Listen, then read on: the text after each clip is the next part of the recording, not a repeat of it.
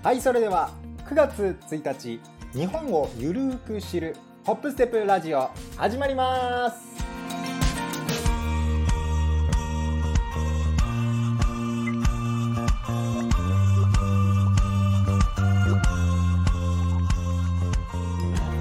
はい皆さんおはようございます。こんにちは。そしてこんばんは。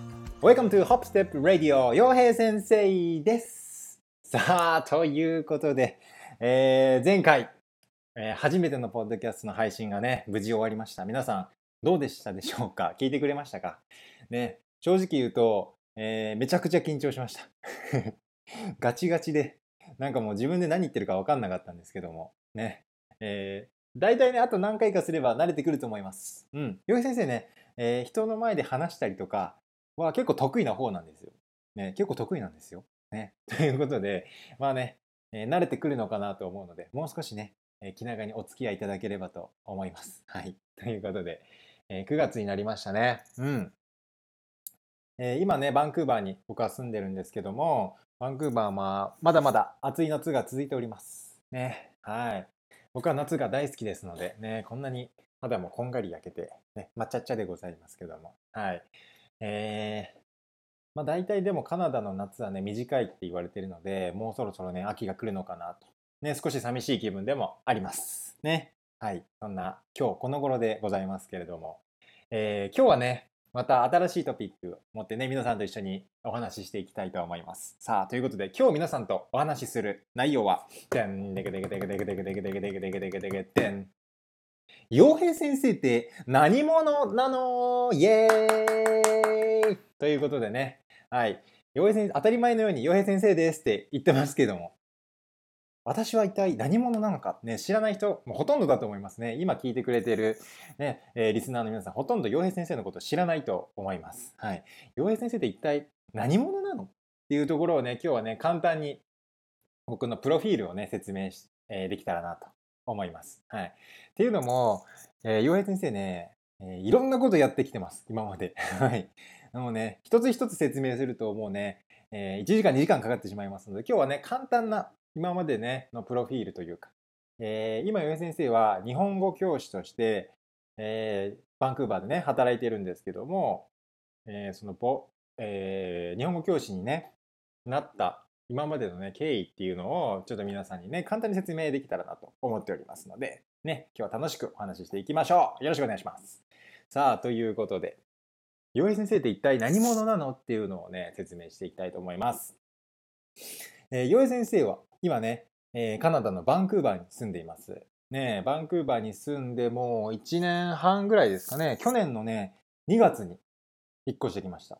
ね、その時はまだね、コロナのパンデミックも結構激しくてですね、いろんな、えー、必要書類とか手続きとか、あとは隔離、ね、隔離、クアランティーンですね、クアランティーンもたくさんしましたし、いろんなね、こう、規制があったんですけども、なんとかね、カナダに来て無事ね、今ここや、こうやって、えー、日本語の先生をね、やることができています。そう。ということで、1年半前に、えー、来て、で、えー、そうですね、日本語教師になったのは去年の6月ぐらい。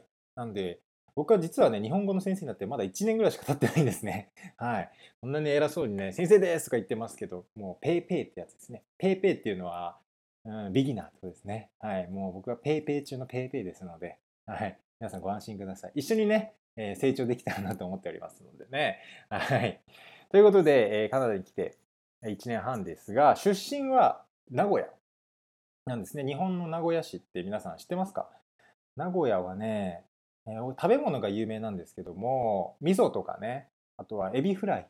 ね、エビを揚げたやつね、エビフライとか、えー、味噌煮込みうどんとかね、あとはうなぎあのニュルニュルのねうなぎ魚です。うなぎを使った料理でねひつまぶしっていう、えー、ご飯の上にうなぎが乗った料理、まあ、知ってる人はね多分有名だと思うんですけどひつまぶしとかもね名古屋で有名です。なのですごく食べ物の文化がねとても強い町ですね。うん。にで生まれました。名古屋市生まれましたねそして、えー、名古屋で生まれて高校生まで名古屋にいましたねうんで、高校の時は僕、スポーツやってたんですけど、何だと思いますか？結構ね、えー今聞くと意外だなって言われるんですけど、当時ね、ラグビーやってたんですよ、僕。ラグビー。そう。ゴリゴリのラガーマンでしたね。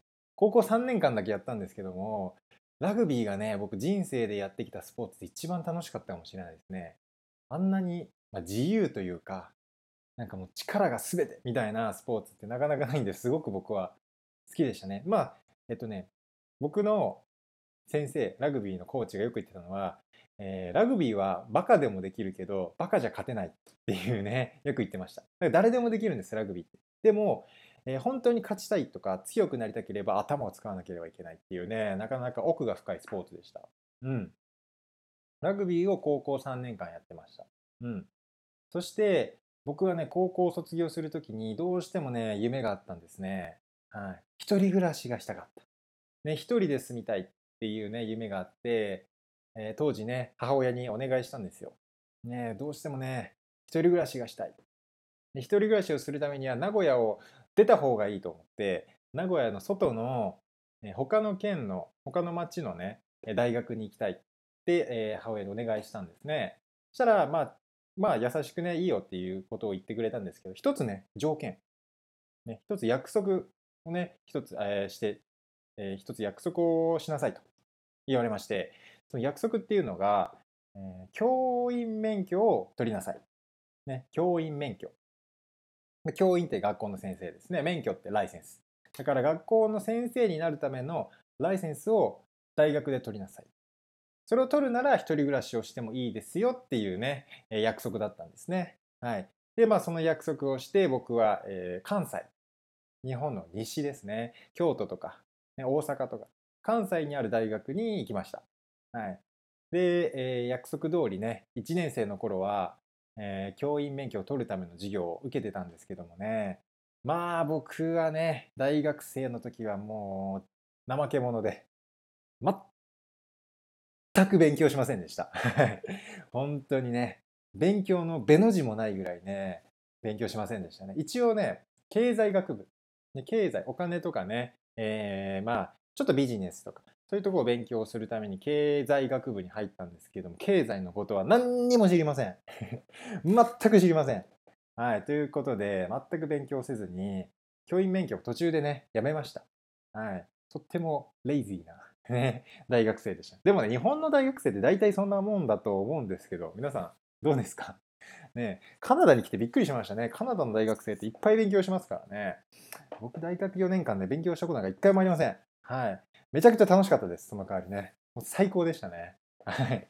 っていうぐらい大学生は怠け者でした。で、教員免許も、えー諦めてですね、で、何しようかなって言った時に、まあお金がないんですよ、大学生なんで。ねえお金がないけど遊びたい。どうしようってなった時に、えーアルバイトをね、しないといけないなっていうので、アルバイトを始めました。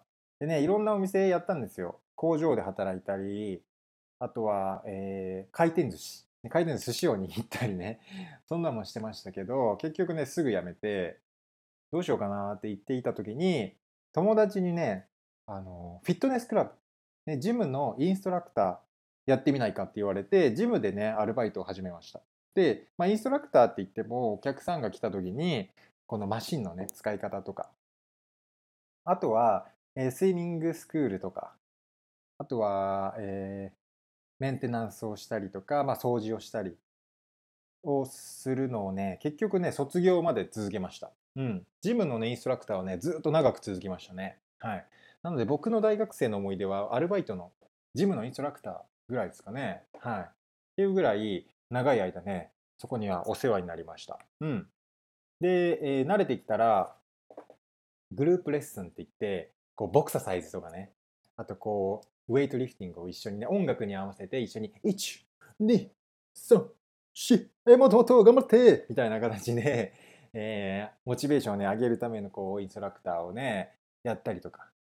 名前ね、レスミルズっていうニュージーランドの運動プログラムだったんですけど、えーそれのね、インストラクターのライセンスを取って、大体ね、20人ぐらい、多い時20人ぐらいを前に、こうね、えー一緒にね、トレーニングをするっていう仕事をしてました。うん。で、大学生はね、そんな感じだったんですよ。うん。まあそこまではね、あんまり普通の大学生あんまり変わらないかな感じなんですけど、まあ、そのアルバイトを始めてからこう人前に立ったり人前で何かを話したりするっていうところにすごくね興味を持ってっていうかすごく僕の性格に合ってるなと思って人前に出る大好き人間ですからねえー、そこからね結構そういう仕事をしたいなと思い始めるようになりました。うん、そしてねその後にね、えー、大学を卒業して、えー、就職ですね。就職活動、ね、ジョブハンティングをね、えー、しないといけなくて何何の仕事しようかなって思った時に僕は一つね子供の頃から持っている大きな夢があったんですよ。うん、それは、えー、世界で活躍すること。ね。世界で活躍したいと思って、えー、世界で活躍するためにはグローバルな仕事をしないといけないなっていうので僕はね商社っていうね、仕事。商社というね会社に入りました。商社っていうのは、まあ、貿易ですね。トレーディング。輸入したり輸出したり、まあえー、他の国とこう物をね買ったり売ったりする仕事をしていました。うん、で商社に入って僕は、えー、と最初はね石油石油ってまあ oil product ですね。石油を売る仕事をしていて、で、2年目からは、えー、バイオマス、ね、バイオマスビジネスっていうので、えー、バイオマスに関係する仕事をして、大体インドネシアにね、えー、あるこう、バイオマスプロダクトを、えー、日本に輸入するっていうね、仕事をしていました。うん。で、輸入したね、その製品を、えー、日本の電力会社、ね、バイオマス電力会社に売るっていう仕事をね、していました。なので、結構ね、海外出張とかも多くて、インドネシアにね、行ったり、マレーシアとかね、に行って仕事をすることもありました。うん、楽しかったですね。で、僕はね、そこで気づいたんですよ。うん、仕事は確かに楽しいし、いい経験だったんですけど、世界で活躍できてないなと。あれ？会社にはね、頑張っていいパフォーマンス、いい仕事をしたら、会社では活躍できるけど、これ世界で活躍してない。ね、傭兵っていう名前。を世界で知ってもらってないなと思ったんですよ。うん、だから僕があくまでどんだけ頑張っても何々会社さんの傭兵さん何々会社さんの何々さんっていうね会社で働くってそういうことなんですよ。うん、世界で活躍したいなと思い始めて、えー、その会社を辞めて、えー、カナダに来ました。で世界で活躍するためにどうしたらいいかっていうのをねよく考えるようになったんですね。その時に、えー、思いました。うん、世界活躍するするためには傭兵っていう名前こういうネームブランドをしっかり売る必要があるっていうのとあとは世界の人々に自分はどう役に立てるのかっていうのを考えたんですよ。うん、どうやったら自分は役に立てるのかな英語話せます。これはね役に立ちません。みんな喋れるからねカナダね。どうしたらいいんだろうな。僕は日本語が話せる。日本語が教えられるかもしれない。っていうので日本語教授になりました。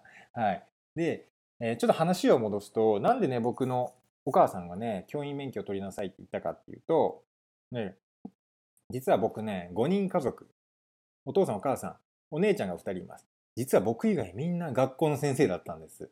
はい。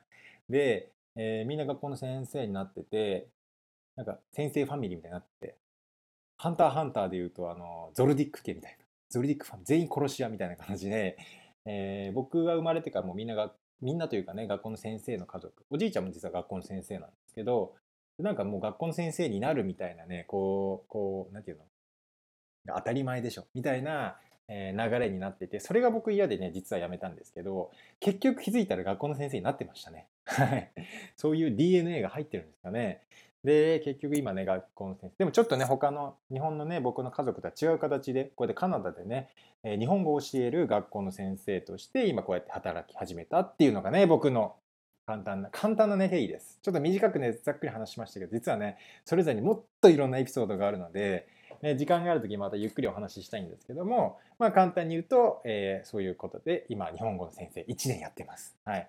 これからの目標はね、もっともっとね、自分が教えれる幅とかね、知識とか経験を増やして、より多くの人にね、えー、日本語の楽しさを知ってもらいたいなっていうのと、ぜひね、日本に行ってほしいんですよ、僕は。ね、生徒の皆さんに。日本に行ってほしいので、えー、日本に行ってもらうためのサポートとかもね、えー、してあげたいなっていうのが今の僕の夢でございます。はい。まあこれぐらいですかね。最後にちょっと皆さんにお聞きしたいです。うん。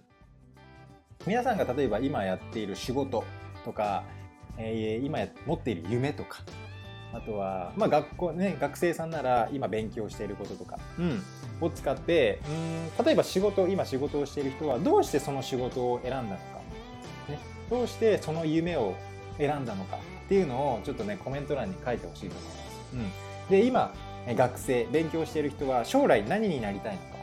そして、えー、将来の夢とかね目標とかがあればちょっとねコメント欄でぜひね皆さん一緒にシェアしましょう、うん、自分の夢をねシェアするっていうのはとても大事だと思いますので頑張ってちょっと日本語でできるなら頑張って日本語であなたの夢とか、えー、なりたいものなりたい仕事とかをちょっとね一緒にシェアしてみたいと思います。はい。ということで、ちょっと今日は長くなりましたが、この辺にしたいと思います。はい。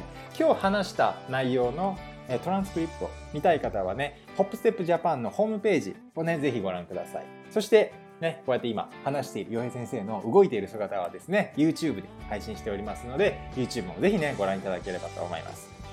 そして、この、え僕が入っているホップステップジャパンという会社はですね、日々毎週ね、えー、オンラインイベントを実施しております。ね、えー、日本語学習者が集まって、あるトピックについて話し合うなんていうね、とっても楽しいオンラインイベントもね、えー、毎週実施しておりますので、ぜひ興味がある方はね、そちらも入ってみてください。はい。ということで、えー、長くなります。今日はね、洋平先生の自己紹介、まあ、簡単なプロフィールということで、少しはね、洋平先生がどんな人間なのかっていうのをちょっと知ってもらえたかなと思います。はい。ということで皆さん、えー、それではまた次の配信でお会いしましょう。さようなら